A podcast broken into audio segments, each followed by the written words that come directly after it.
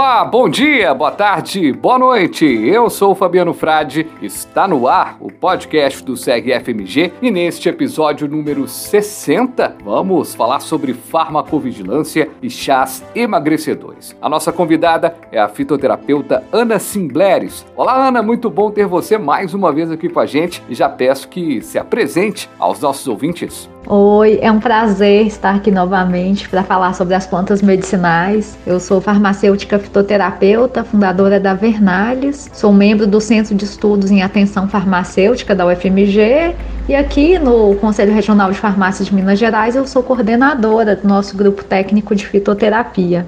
A gente já dedicou uma edição do podcast para falar sobre os fitoterápicos, mas para avançarmos ainda mais, vamos falar sobre farmacovigilância dos produtos naturais. Aí eu pergunto, como é feita a farmacovigilância destes produtos? Olha, a farmacovigilância são aquelas atividades relativas à compreensão, prevenção de problemas relacionados aos medicamentos. E essa denominação produtos naturais é bastante ampla. Então, não é todo produto natural que é submetido à farmacovigilância. Vamos falar aqui primeiro dos produtos naturais que são submetidos aos mesmos mecanismos de vigilância pertinentes aos medicamentos convencionais, que são os fitoterápicos. Essa categoria ela se subdivide em duas: medicamentos fitoterápicos, que são registrados na Anvisa, e produtos tradicionais fitoterápicos, podem ser registrados ou notificados junto à Anvisa, dependendo do caso. Para quem ainda não conhece esse conceito, conceitos, produtos tradicionais fitoterápicos são concebidos para serem utilizados sem a vigilância de um profissional de saúde e, assim, por isso, eles nunca se referem a problemas mais graves. Os chás medicinais são um exemplo de produto tradicional fitoterápico. Aí, quando comercializados nessa modalidade, os chás possuem folhetos informativos aos pacientes, com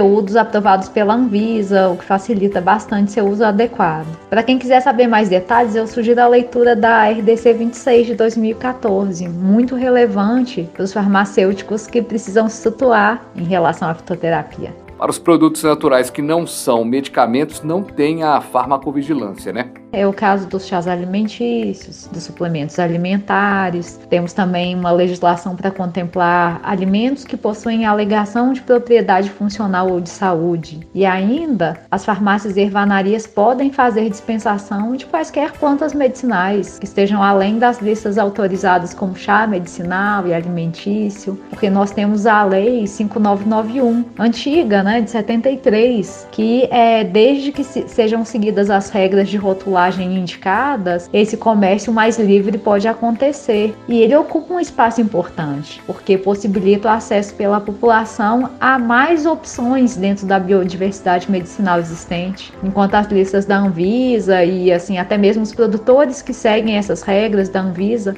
ainda são limitados. O perfil tóxico de plantas medicinais comercializadas, como chás, é bem conhecido no Brasil? são bem estudadas. Porém, como a gente viu, o que nós encontramos no comércio de modo geral extrapola bastante essa lista, não contando então com o crivo da Anvisa em relação à eficácia e segurança. E as empresas fabricantes não são então responsabilizadas por farmacovigilância. É frequente também o problema da má qualidade, adulteração ou até mesmo falsificação desses produtos.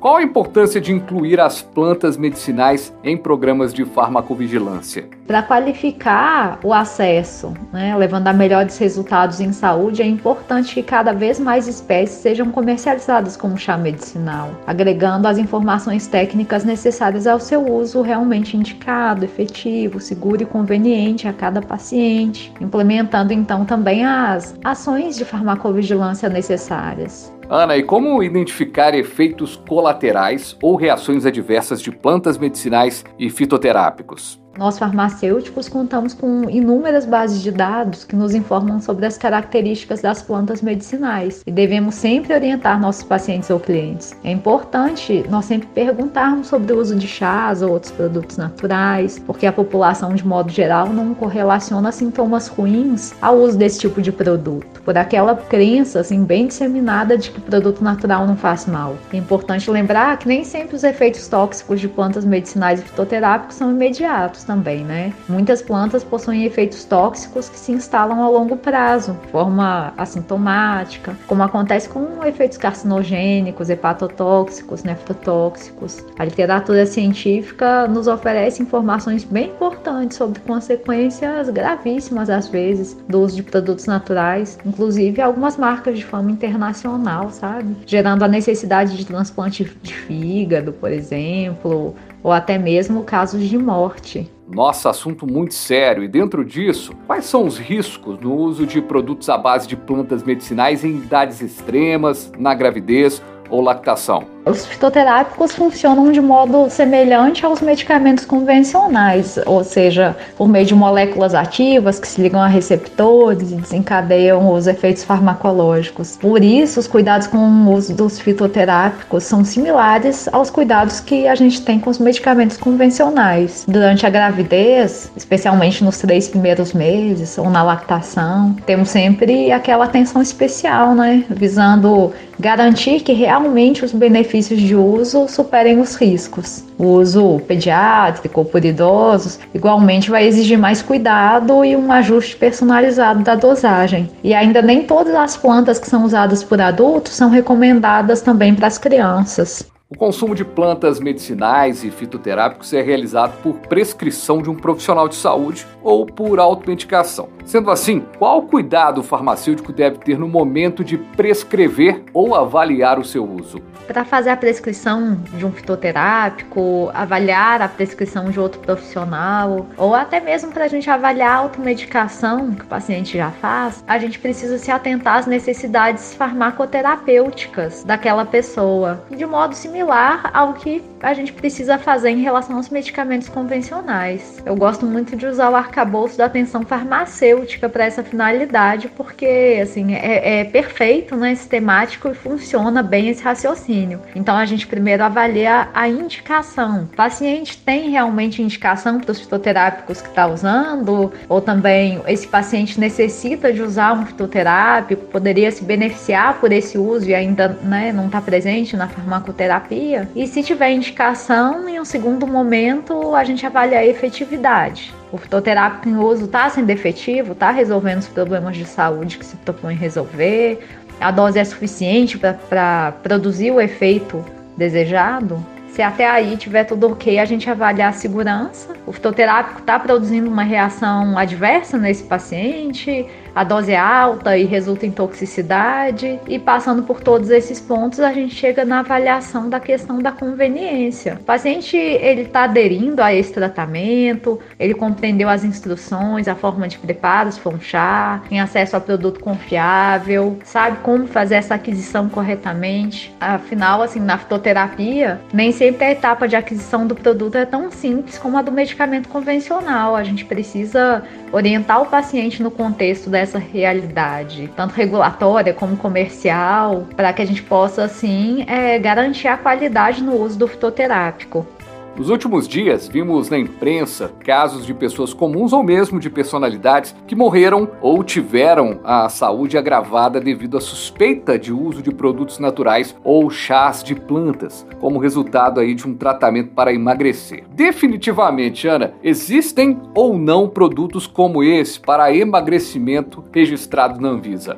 Não existem fitoterápicos registrados ou notificados na Anvisa com a alegação terapêutica de emagrecedor. Né? Algumas espécies medicinais possuem sim propriedades que contribuem para o emagrecimento, como coadjuvantes. Elas jamais vão sozinhas entregar o milagre que alguns produtos vêm prometendo. Quando a pessoa se depara com um produto que tem 30, 40, 50 ervas, promete grande número de indicações terapêuticas ou faz essas promessas milagrosas, pode imediatamente desconfiar se tratar de um produto irregular. Esse tipo de produto não passaria pelo crivo da Anvisa de modo algum. Representa assim um risco imenso à saúde devido a interações, a efeitos tóxicos aditivos desconhecidos. Por exemplo, é muito comum a mistura de plantas laxantes com plantas diuréticas nesses chás emagrecedores. É uma mistura totalmente desaconselhada, assim, potencializa o risco de efeitos adversos sérios, incluindo problemas cardíacos. E as interações com medicamentos e alimentos também são muito frequentes com esse tipo de produto.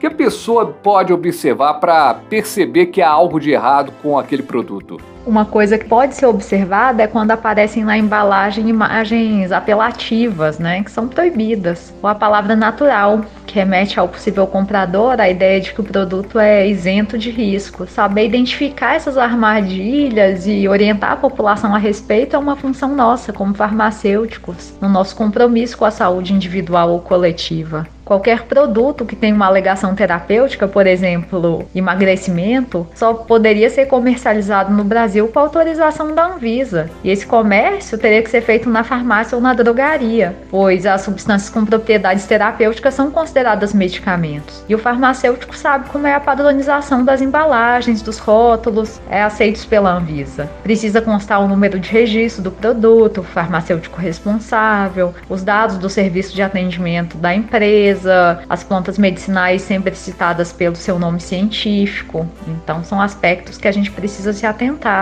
A Anvisa alerta ainda para um fato de que muitos desses produtos irregulares contêm na sua composição substâncias não informadas no rótulo, de origem sintética, não natural. E assim, muitas vezes os efeitos colaterais que ocorrem no uso desse tipo de produto são decorrentes da presença dessas substâncias também. E assim fica ainda mais difícil rastrear, pois não são componentes informados na rotulagem. Perfeito, Ana. E para fechar, o que as autoridades sanitárias devem fazer para prevenir esse grande problema de saúde pública? As autoridades sanitárias devem continuar com as ações que já realizam para impedir o comércio desses produtos irregulares, inclusive encaminhando informações sobre esses produtos clandestinos que aparecem nas lojas físicas ou até mesmo na internet para os órgãos que têm também o poder de investigação. A venda desse tipo de produto é crime. E os farmacêuticos que trabalham em drogarias e farmácias, o que podem fazer? Nossa principal atuação como profissionais de saúde é orientando a população para não cair nesses engodos, né? Nós não podemos perder a oportunidade de fazer esse nosso trabalho e honrar nosso papel na sociedade. Perfeito! Muito boas as explicações. Ouvimos a fitoterapeuta Ana Singleres, ela que é coordenadora do GT de Fitoterapia do CRFMG. Muitíssimo obrigado pela sua participação aqui com a gente. Eu agradeço ao Conselho Regional de Farmácia de Minas Gerais pela oportunidade de participar desse podcast sobre esse assunto que é, assim, extremamente relevante. E em caso de dúvidas, eu reforço que o nosso grupo técnico de fitoterapia do Conselho está sempre à disposição. Nós temos também uma área técnica no site do Conselho com diversos materiais de consulta e legislação. E eu convido é, quem ainda não conheceu para entrar lá e aproveitar esse espaço. Abraços!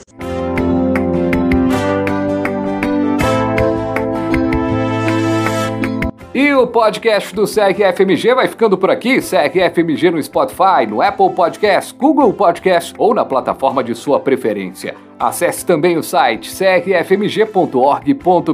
Farmacêutica, farmacêutico. Até a próxima com mais informação, comunicação e orientação. Grande abraço!